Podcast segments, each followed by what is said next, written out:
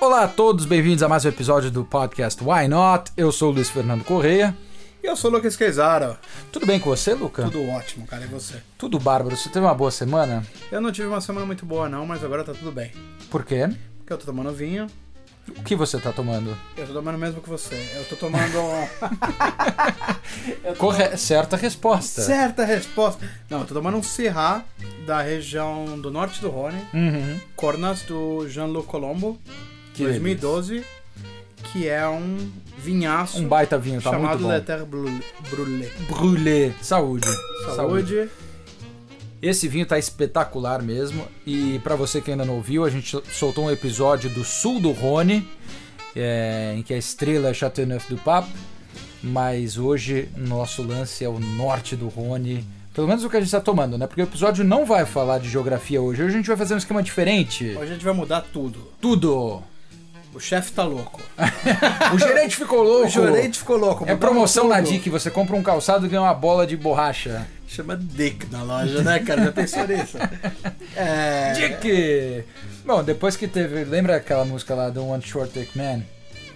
É verdade. Você já viu o clipe que tá o pessoal cantando na Xuxa? Sim, exatamente O pai isso. com as mãos, com, a com, criançadinha com as ali. não don't wanna show.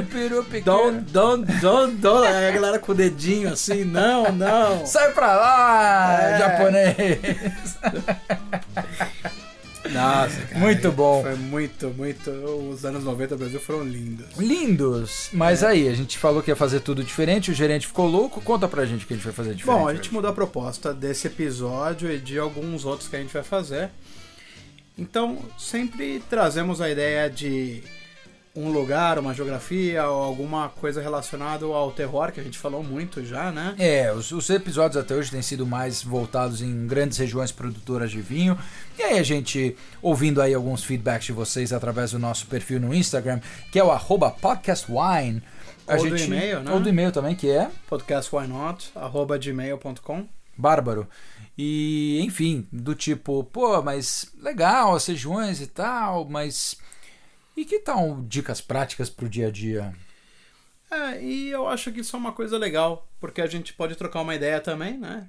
Recebendo ideias dos nossos ouvintes. Sim, e dá mais ou menos um, uma, uma, uma ideia de como nós vamos buscar vinhos por aí, né? é isso aí. Qual que é a lógica? Então hoje a gente vai falar de como comprar, como, pelo menos como a gente compra vinho, né? Exato. Que pode estar totalmente errado. Na verdade é uma coisa muito pessoal, mas a gente vai dividir um pouquinho qual é o nosso processo de escolha.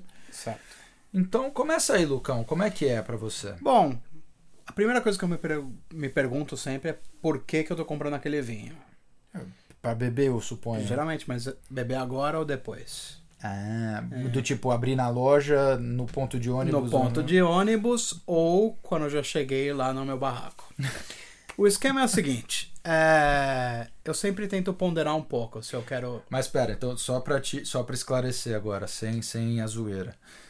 Pra comprar pra tomar agora na ocasião, no jantar que você tá indo, na casa do, do Luiz Fernando Corrêa, quando você visitar e trazer garrafas maravilhosas.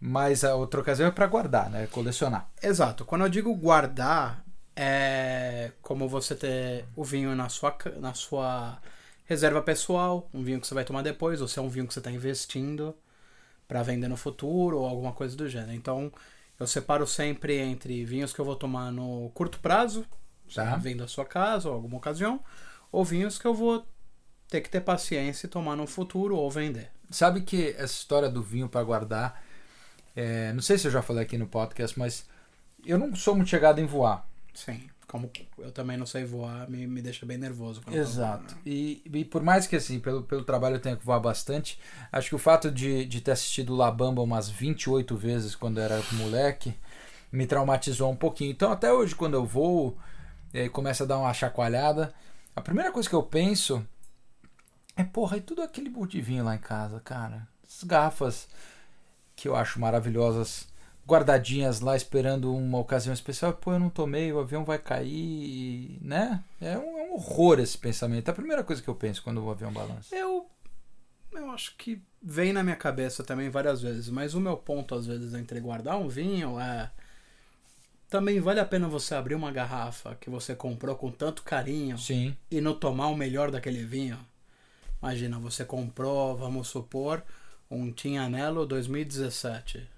Você vai abrir, você não vai tomar o vinho, você vai tomar uma versão dele que não é a versão ótima dele. Que não é a melhor versão, sem dúvida. Então, potencialmente, você não vai ter a melhor experiência com aquele vinho de qualquer maneira. É verdade, é verdade.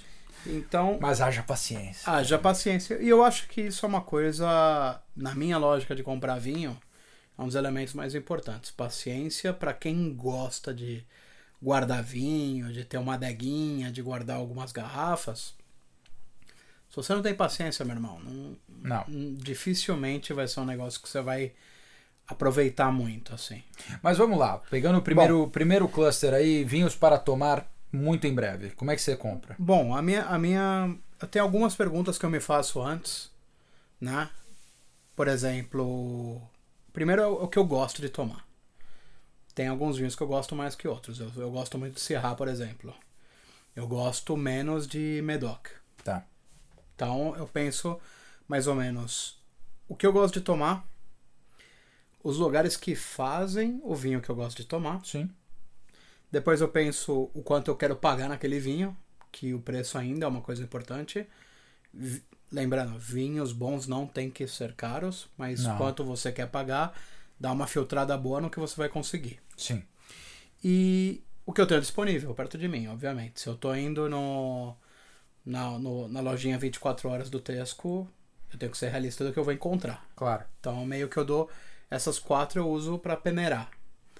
Depois que eu encontrei mais ou menos uma resposta para ir, eu busco um ano que é bom, o produtor que é bom. Como eu faço isso? Eu dou uma usada de alguns aplicativos, como o Vivino, Uhum. Wine Searcher, ou eu dou uma pesquisada no Instagram de alguns, de alguns caras que eu sigo, que são sommeliers, Tá. e vejo que tipo de referência que eu tenho ali. E eu vou por aproximação mesmo Uhum. muitas vezes vai funcionar. Então, quando eu tenho mais ou menos uma ideia, eu já vou dar um exemplo prático de como eu faço isso. Uma vez que eu tenho uma ideia, eu dou uma pesquisada também em alguns rankings. Tem muita gente que não gosta de comprar por ranking, é, de, de pontos e Tá. etc. Ah, eu acho que dá um norte para você. Claro. Né? Eu acho que o, o, o, a- o sistema de pontuação ele ajuda sobretudo para vinhos mais baratos, porque Entende? Concordo. você acha às vezes é muito fácil você ver, ah, puta, um vinho super caro, 96, 97 em qualquer eh, escala que a gente esteja olhando. Mas quando você acha um, um vinho, sei lá, na Decanter, que é uma, uma revista famosa de vinho, que tomou um 95, 96, já entra no, no range deles de outstanding, puta, aí é. é Facilita muito a tua Facilita vida. muito a tua vida, porque não tem um dispêndio muito grande, você não está arriscando uma baita grana e já tem uma. Claro, e, É um o- selo de qualidade, né? não, e a nota 96, 95 é, claro, já balizada pelo valor também. Assim, para um vinho deste valor, é um puta de um achado, é um puta de um vinho. Então, então sim, olhar o- esses scores. Eu não, eu não confio muito, para te falar a verdade, em selinho de, Não, selinho de awards. Assim, ah, ganhou a medalha de prata do não sei o que, do não sei o que lá. Já comprei vinho ruim que tinha esse tal desse selinho. Porque tem um, tem um princípio de alguns sommeliers que eu já li, que é você está comprando um vinho 95, não significa que o vinho que você está comprando naquele momento é 95, significa que ele vai ser 95 daqui a 5, 10 anos. Sim, Então, por isso que você tem que meio que fazer um, um questionamento do que você está buscando. claro. E só para fechar mais ou menos na minha lógica, eu gosto muito do Wine Searcher. Eu Uhum. uso muito esse aplicativo porque ele me dá o range do, de vinhos parecidos. Se eu digito, por exemplo, Syrah, alguma coisa, ele dá um, um range de alguns vinhos. E ele me dá os anos e, o, e os scores mais ou menos. Então eu consigo dar uma peneirada mais ou menos para onde eu tô indo. Sim. Nessa linha, um que eu, que eu assino, o Wine Searcher, acho que tem uma versão paga e tem uma versão de graça. É, Mas o um que eu assino que é só pago, que é o do, do Wine Spectator, aham. é, que chama, o aplicativo chama Wine Ratings. E ele é excelente, assim, você busca qualquer produtor, ele tem as avaliações da, daquele vinho ou daquele produtor, diversos rótulos daquele, daquele produtor, ou mesmo de um vinho tem de diferentes safras. Então você tem score ali, às vezes eu acho mais confiável até do que o Vivino. É, Sim, porque o Vivino ele é gerado por nós, né? O Exato. score. Então você vai ter alguma referência de algumas pessoas que gostaram. Invariavelmente um vinho que é mais popular em alguma área. Por exemplo, se eu vou buscar um vinho argentino no Brasil. Vai dar uma baita massa, massa crítica e eh, os ratings vão fazer mais sentido. Né? Sim. E tem uma outra coisa. Sim, informação tem muita, né? Sim. É só você. Por isso que eu digo, você tem que meio que se questionar. Dá uma peneirada. Até às vezes você fala assim, eu quero comprar um Chateauneuf do Pape branco, que é um vinho raro de encontrar. Sim. Você digita melhores Chateauneuf do Pape branco no Google. Alguma das primeiras matérias vai ser do Wine Spectator Sim. ou de, e eles te dão uma lista. Daí você olha mais ou menos o produtor. Você olha, não consigo comprar um mais caro. Mas o cara produz um mais ali. Ah, Aquele ano é legal. Então você vai juntando informação. Então, para colocar numa maneira prática, eu geralmente gosto de tomar Syrah, como eu disse. Então eu falo, bom, hoje eu gostaria de comprar um Syrah, que eu estou indo pro jantar e uhum. vai ser o que eu quero. Eu penso mais ou menos aonde faz bom Syrah. Eu sei que faz na França, eu sei que faz nos Estados Unidos, eu sei que faz na África do Sul e na Austrália. Sim. São os, os que eu Os conheço, que eu gosto. aí de Syrah. Então, eu, quando eu vou pensando, eu falo, bom, o que, que eu vou conseguir encontrar? E quanto eu posso pagar? Uhum. Com 30 euros Uhum. ou 20 euros, eu não vou conseguir comprar um Hermitage. Uhum. Vou conseguir comprar um Côte Rôti. Não vou, dificilmente vou conseguir comprar um super australiano. Sim. Mas eu consigo um vinho sul-africano bom. Uhum. Eu consigo um vinho americano bacana também. Sim. Então eu já meio que já tô meio que alinhando para onde eu vou. É. né? É. E, óbvio, pesquisando isso, você vai aprendendo mais, cada dia mais. E eu vejo, bom, no meu caminho até lá, eu tenho algumas lojas. Que, que, qual que, que, que eu vou conseguir encontrar? Eu moro em Londres. Londres tem muita. ah, tem muitos vinhos sul-africanos aqui. Uhum. Então eu já meio que tô indo para aquela direção. Quando eu passo na loja, eu já filtrei o vinho que eu quero, o preço que eu quero, mais ou menos como eu quero o vinho. Eu chego lá, eu só preciso ver se tem um sul-africano. No caminho eu vou pesquisando que ano foi legal, que ano Mas- foi bacana. Mas tem uma coisa, uma coisa importante no que você falou, que não é tão trivial. Quando você é importante você ir registrando, nem que seja mentalmente, na Uhum. verdade é mentalmente que a gente faz isso.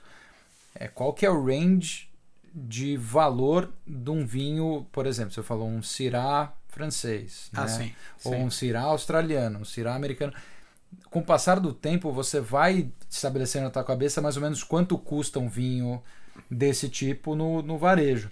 Então, se você chega num supermercado, você chega numa loja, você está olhando vinhos daquela natureza, mas você não conhece o produtor, mas está vendo que está fugindo muito do que você está olhando pro, como um range médio, principalmente para baixo, né? Sei lá, vou num supermercado e tem um Chianti clássico que tá, puta, 30, 40% mais barato do que eu tô acostumado a ver. Sem ser preconceituoso, sem ser, sem, ai, não, vinho bom é vinho caro, não é isso. Mas assim, quando foge muito, principalmente para baixo do que você tá acostumado a ver, a chance de ser bom é me- muito menor. né? Sim, sim. E eu acho que você tá correto. Óbvio, esse drill que eu tô descrevendo, eu fiz milhões de vezes. Exato. Então, cada vez que você faz, você aprende um pouquinho novo. E você. Quando você chega na loja sabendo um pouquinho, estudando um pouquinho, você já tem uma conversa diferente com a pessoa que tá ali. Esse ponto é importante, assim, Então, é, seja meio não que- seja bicho do mato. Né? Você já vai lá e fala: olha, pesquisei mais ou menos, eu quero um vinho assim. Essa é mais ou menos a ideia. Outra coisa. É bom buscar. Assim, a internet é teu amigo, sempre vai ser seu amigo. Então, se você falar assim, quais são os melhores serras do mundo, quais são as melhores coisas assim do mundo, você vai encontrar vinhos diferentes. Então, você vai buscando informação. Busca no Instagram um pouquinho Sim. e tal. É, mas tem outra coisa também que, que a gente falou. É, conversa, principalmente quando você vai numa loja especializada em vinho, né? Você vai no supermercado, é, dificilmente, pelo menos os, que eu conheço, não vai ter ninguém ali para te, te explicar, para enfim, é outra dinâmica Uhum. de compra. Mas você vai em qualquer loja especializada, o cara tá lá para isso, ele é treinado para isso, ele recebe visita do produtor ou do importador, então assim, ele sabe falar minimamente daquele, daquele vinho. Então você não necessariamente precisa chegar tão é, direcionado como eu quero um Syrah australiano ou sul-africano. Tá. Então você pode chegar e descrever um pouco que tipo de vinho você gosta. Exato. Seja como um perfil, seja a uva, seja como um perfil mesmo de, de sabor, ou mesmo da ocasião. Olha, eu estou indo visitar um amigo, o jantar hoje deve ser X, é, eu tô afim de gastar mais ou menos de tanto a tanto, e aí vai, assim. É, Resolve esse enigma. resolve esse enigma para mim. Isso é mais velho que andar para frente, é, o- é o- é o melhor jeito de ir. Mas é claro, quanto mais você conhece ou sabe o que você está atrás, melhor ou mais direcionada vai ser a conversa com, com esse. Enfim, com a pessoa que trabalha na loja. E, e tome seu tempo também. Isso é muito importante. Às vezes você entra numa loja, você se sente um pouco É, pressionado. né? impressionado. Pressionado. Não, depende da loja, você tem Ah, tanta até opção. impressionado também. Sim, porque dependendo da loja, você tem vinho super caro, você tá com Sim. um budget um pouco menor. E você fala. "Ih, Você fala, sei." puxa, não, sei lá, não vou conseguir e tal, não sei o que, pagar um puta valor, será que vai ser um negócio legal? Cara, lê as garrafas, eu demoro putz, tempo pra cacete na loja, eu leio todo o rótulo, eu paro, eu pesquiso. Eu saco meu celular e pesquiso do vinho. Tira foto, tira foto do Vivino, Exato. pesquisa no, no aplicativo que for. Isso aí não tem, não tem estresse. Eu nunca vi ninguém reclamar É. de você ficar pesquisando isso. E outra, assim, é. Uma coisa interessante é. Esqueci o que eu ia falar. A idade. Bem interessante mesmo. Muito interessante.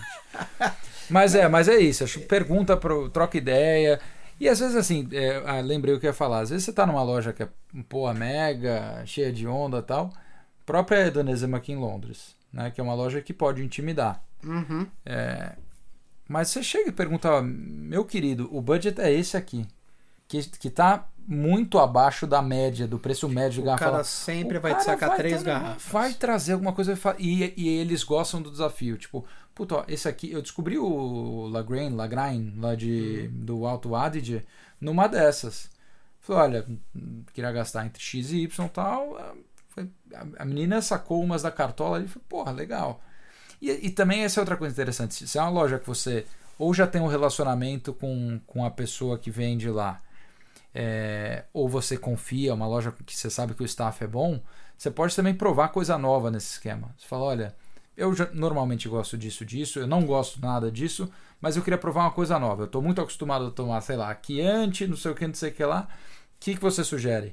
Eu acho isso uma coisa muito legal pra quem gosta de vinho. Se você encontrar uma loja que você gosta, que você tem uma facilidade de ir pra lá, Sim, busca um relacionamento com o pessoal de lá. isso é, isso é ótimo. conversar, fazer pergunta. Pergunta o que o cara gosta de tomar que tá te vendendo vinho. E eles vão e eles vão registrando um pouco com o passar do tempo o que você gosta. Exato. Então, e, e já aconteceu comigo do cara perguntar, pô, e aí, você gostou daquele lá, não sei o quê? Exato. Então, vai meio que contando uma história, quase é na cabeça do cara o, o seu shopping cart da, da Amazon, assim, o histórico de compra, e Mas ele vai a- te. A Hedonismo, o mesmo a vai algoritmo, lá, a, a moda antiga. Quando eu vou no Hedonismo mesmo, se eu tô com um dos caras que me atende, eles sabem mais ou menos o que eu curto. O Genaro. Ou o Julião, ou quem que seja que esteja lá, os caras meio que sabem, tipo, esse cara vem aqui. Então, se você tá indo na loja sempre, é normal, a gente é humano, é que você né? é muito um- sedutor, né? Você chega na loja, eles Ah, lembram de você. É demais. também, né? Ô, Lucão, e, e- e os vinhos de guarda? Isso é diferente. Bem diferente. Ali, se você tá pensando em guardar vinho, começar a criar uma coleção, ou ter um, ter um vinho que você quer ter pra você durante mais tempo e etc., você tem que fazer uma pesquisa um pouco mais a fundo, né? Sim. Bom, primeira coisa que eu, que eu faria, por que, que eu quero guardar esse vinho? Né? É pra investir ou é pra eu tomar de verdade? Uhum. Né? Você começa aí. É, segunda coisa, quanto eu quero investir nesse vinho? Né? Se- Seja pra vender ou pra pra guardar pra mim. Uhum. Geralmente, se é um vinho que vai demorar um tempo e ele é um vinho muito bom, às vezes eu penso, pô, seria legal se eu posso comprar duas garrafas, que daí eu posso tomar uma daqui a pouco, uma Sim. guarda depois. E, acima de tudo, depois que eu sei mais ou menos o meu objetivo que eu quero guardar, eu tenho que pesquisar bastante referência. Daí não é só Vivino, não é só. É mais buscar um pouco de referência de experts, vinhos que são de guarda, porque eles geralmente, no Instagram mesmo, os críticos maiores, eles estão abrindo garrafas de vinhos muito antigos. E eles falam: olha, É. o Bordeaux 82 tá tomando pra cacete. Você não vai comprar um Bordeaux 82, mas se você buscar o Bordeaux novo, 2015, você fala, puta, foi um ano bom, eles vão dar nos aplicativos a ah, tomar de tal a tal ano. É, mesmo nas revistas, revistas e aplicativos, eles no review vem a nota e vem o quando o, tomar. É, exato, quando tomar. Então, põe isso na tua conta. Então você vai, às vezes você pode comprar um vinho que está no meio do caminho. Você fala assim, olha, ele não tá bom para tomada ainda, vai demorar como 5 anos, mas já passou 5. Uhum. Geralmente, Bordeaux, por exemplo, você não toma antes de 10 anos. Não. Não é, é desperdício de vinho. Não tá pronto. E perdão. Não, eu, o que eu ia falar é que tem a questão do de você esperar o vinho mesmo. É, depende, né? Se for um investimento, uhum. outra coisa que vale a pena olhar é os reviews da safra, né? Uhum. Porque Sim. às vezes sai, nossa, tá vindo uma safra mágica de Bordeaux, tá vindo uma safra. Então você já vai e. e ah, a, história, a própria história do Sassicaia do que? Do, 2016. Do 2016, né? exato, que já saiu. No que começou a sair artigo, o valor da garrafa já aumentou 50% em questão Sim. de semanas. Mas essa é a parte que você tem que ficar um pouco mais nerd do vinho. Sim. Se você quer investir nisso. Algumas coisas que você faz. Primeiro, eu, por exemplo, eu tenho muito livro de vinho que eu comprei para me informar que nem o Guia da Janssens, a La Rousse do vinho, essas coisas. Então eu sempre tô dando uma fuçada por lá. Uhum. Essas referências te dão mais ou menos vinhos dessa região durante não sei quantos anos. Sim. Etc e tal. Wine Folly mesmo é mais Wine Folly, é, o site Wine Folly, eles também têm livro, mas o site deles já é excelente, o perfil deles do Instagram também. Eles dão exatamente isso. Quando você olha o raio-x de uma determinada uva ou de um determinado vinho, eles, eles dão o período médio de guarda aí, que também é uma boa dica. E uma coisa que eu aprendi também foi. A vida desses caras que são críticos de vinho é muito bacana. Ah, vá. Então os caras passam um ano viajando, então meio que você pega quando é que eles estão provando o Imprimeur lá em Bordeaux. Uhum. Quando tá começando a sair do barril ali em Lyon, porque os caras estão indo atrás. Sim, eles estão lá na hora certa. Eles estão na hora certa para provar e para fazer a crítica. Quando eles começam aí, geralmente eles soltam algumas notas, alguns reviews, mas o vinho ainda não saiu. Exato. Então, eu não vou comprar o Cheval Blanc de, de, de Bordeaux, porque eu não tenho dinheiro. Mas, um simples motivo se o cara fala assim, olha, 2019 tá vindo forte a safra. Eu já abro meu olho e falo assim: olha, eu não consigo comprar esse, mas um Bordeaux que é ali vizinho, que custa 30 euros, vale. não vai estar tá ruim. Claro. Claro. Então, a mesma coisa, guardar não significa vinho caro, significa vinhos que você não, quer tomar é. ele no melhor dele. Exato. É, tem. Eu comprei um. Eu não me lembro agora o, o nome. Não, o. Castelo Novo de Neri, eu esqueci o nome dele. É, mas é um, um Brunello 2012. Uhum. E comprei numa viagem, né? Tava na Itália. Comprei com preço decente e sem saber que 2012 era 2012, assim. E depois, e hoje eu olho pro valor do vinho, já é outro valor. Ah, sim. Porque depois, enfim, vão saindo os reviews, vão saindo os reviews e, puta, no final das contas é uma baita de uma safra. Então e... tem, tem um pouco disso também. E tem um ponto final nisso que eu vejo, assim, um dos pontos mais importantes para mim é o desapego do vinho também. Você comprou, é para guardar. Vinho não é feito para ficar segurando todo dia na mão. Virando na luz, aquecendo, não, etc. Deixa quietinho. Você comprou, você coloca ele num lugar bacana. Se você não tiver uma adega, você põe num, você põe num lugar escondido, que não faça muito calor, no escuro, e esquece dele. Porque Sim. o vinho ele fica deitado para ele assentar, baixar uhum. os sedimentos, estabilizar o vinho, etc. Então, quanto menos molhar você mexer, a rolha, molhar a rolha, quanto menos você mexer nele, melhor. Então, assim, o momento que você comprou, assim, putz, comprei um Bordeaux foda. Agora, você ficar pegando ele toda a mão, mexendo ele, não, não, não vai. Então, assim, é meio esse. Eu sempre digo, é paciência, desapego e risco. Isso uhum. é o último ponto. Sim. Se você compra um vinho para guardar, existe a chance dele não ficar bom. Ou seja, você comprou de alguém, ou depende de onde você comprou, quando você abre um vinho, você sabe disso. É sempre.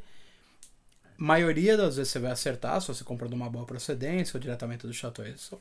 Mas você não sabe se você guardou ele bem, se você não tem é uma isso que eu ia falar. Ele, ele, depende, não é nenhuma questão do é, é justamente o teu último ponto, de ficar mexendo, transportando, não sei o quê.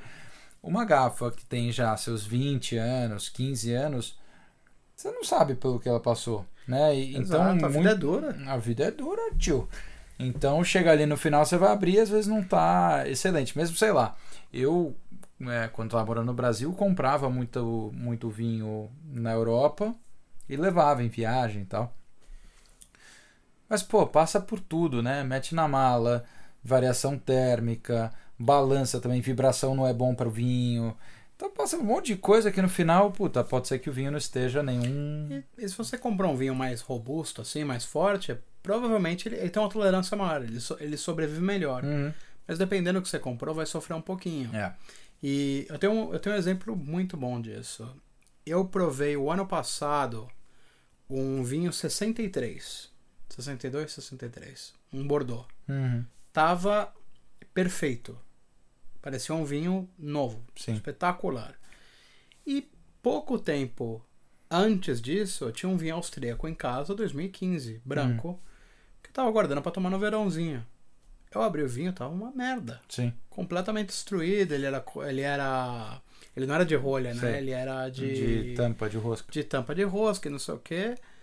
Meu, não que isso tenha a ver, mas é, o vinho tava ruim. Então, assim, você tem que viver com um pouco desse medinho. medinho. Ter, ter esse medinho.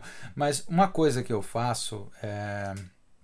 Que a gente falou, acho que no episódio de, de Brunello, que ainda não saiu, por sinal. Tá ou, ou já saiu? Ainda não. Não, no momento que estamos gravando, não. Porém, no momento que você estiver ouvindo esse aqui, provavelmente sim. Sim, provavelmente sim. Não sei, né? Depende do nosso produtor aí, o que, que ele quiser soltar primeiro, né? A gente tem um império por trás, como vocês sabem. Tanto é que a gente está dividindo o microfone hoje.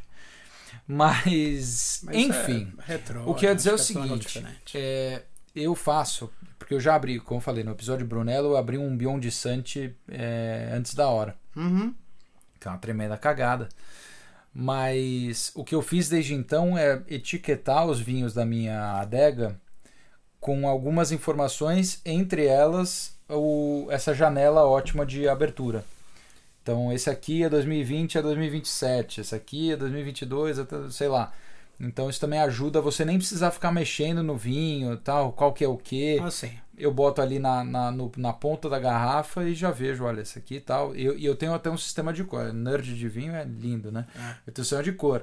Os labels vermelhos estão num range já que, tipo, num- pelos próximos três anos nem olha. Os amarelos, ano que vem, já começa a entrar no range, tá? Lógico, no começo da história, mas já dá pra tomar. E aí, quem não tem label é que é, É nóis. é liberado. Pra mim, como eu faço. Bom, uma coisa antes. Você realmente tá afinzão de montar uma coleção e investir, a adega é uma coisa que vai mudar a tua vida. Totalmente. Porque daí você começa a montar a tua coleção, mexer, e aí é diferente. A minha eu ordeno de baixo pra cima. Então, de baixo são os vinhos que eu não vou tomar Tá? tão cedo e que tem bastante potencial de guarda. E eu vou subindo e em cima estão os vinhos que eu posso tomar. Então, assim, as duas primeiras ah, filas ali da minha, da minha adega são vinhos que eu posso tomar. E eu me guio muito mais do que valor ou qualquer coisa pelo ano. Tá. Então eu busco sempre, como você, como você faz com, com o seu. Na minha, no meu entendimento, vinho é ano. E depois de tomar várias garrafas maduras e não maduras, pra, eu prefiro muito mais pegar um vinho mais caro que tá maduro para tomar hoje do que servir um vinho mais barato que não. Claro.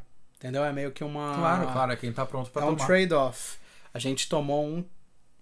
A última vez que a gente se reuniu, a gente tomou um vinho em 2008, tava excelente. Sim. E não era um ano bom, mas ele tava maduro, 11 É. anos, a idade que. E a gente tomou um Sautern 2003, então são 16 anos, e um Sautern é um vinho que dura muito. Uhum.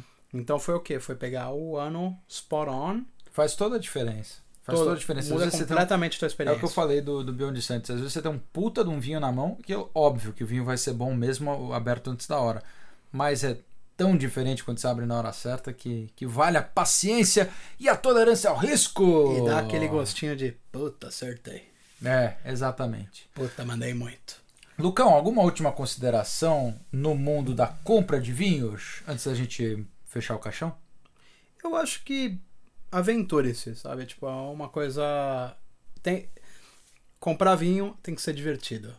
para investir ou não. Então, dedique o tempo que você necessita para fazer um negócio bacana. É isso. É para mim é uma daquelas compras de indulgência. Você vai lá Exato. para passar um tempo, para, lógico, às vezes você está na correria indo para um jantar e você precisa a- resolver logo o assunto, mas quando você está com um pouquinho mais de tempo, é aquela coisa para você, como você falou, olha o aplicativo, pergunta pro camaradinha, Curte. curte, porque é de, de fato uma experiência. Se você vai numa loja especializada, então melhor ainda, porque foi tudo montado para Pra você, exato, para você aproveitar, tal, curtir. Então é isso. É, É acho que a última dica é essa, né? Aproveite, porque comprar vinho é, é quase tão gostoso quanto tomar depois. Cara, uma das partes mais legais. Voltar pra casa e falar, puta, comprei esse vinho, daqui a 10 anos eu vou tomar, estar demais. esse, é, esse é o problema, porque eu volto de uma compra de vinho desesperado para abrir qualquer uma das garrafas que eu acabei de comprar, né? É, Acho que essa é uma boa dica também. Quando você for comprar, compra. Se for comprar um de guarda, compra pelo menos um pra tomar na hora, só pra matar. Pra matar a vontadezinha. isso, é, isso é uma das melhores. Eu, compartilhando um pouco de como eu faço no meu dia a dia, eu tenho um budget de vinho. Uhum.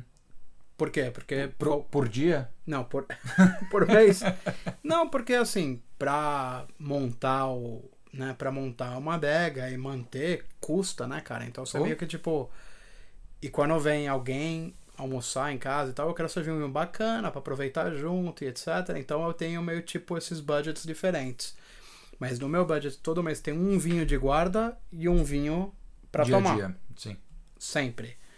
Por quê? Isso é outra coisa. Desculpa, fala aí. Não, porque é assim que você cria a tua coleção, né, cara? Você, esse eu guardo e esse eu tomo. E não necessariamente eu vou tomar logo depois que eu sair. Daí você toma um copo, não sei o quê.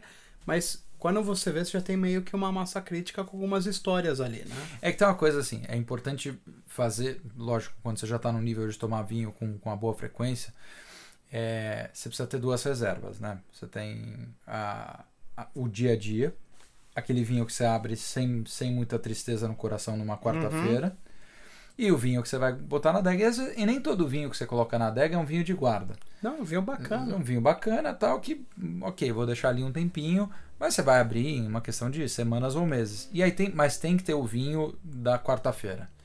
Tem. Que, que Pra é- matar a vontade, que cara. é, Nada exato. tão eu broxante quero tomar quanto- uma taça, né? Então é o vinho de giro.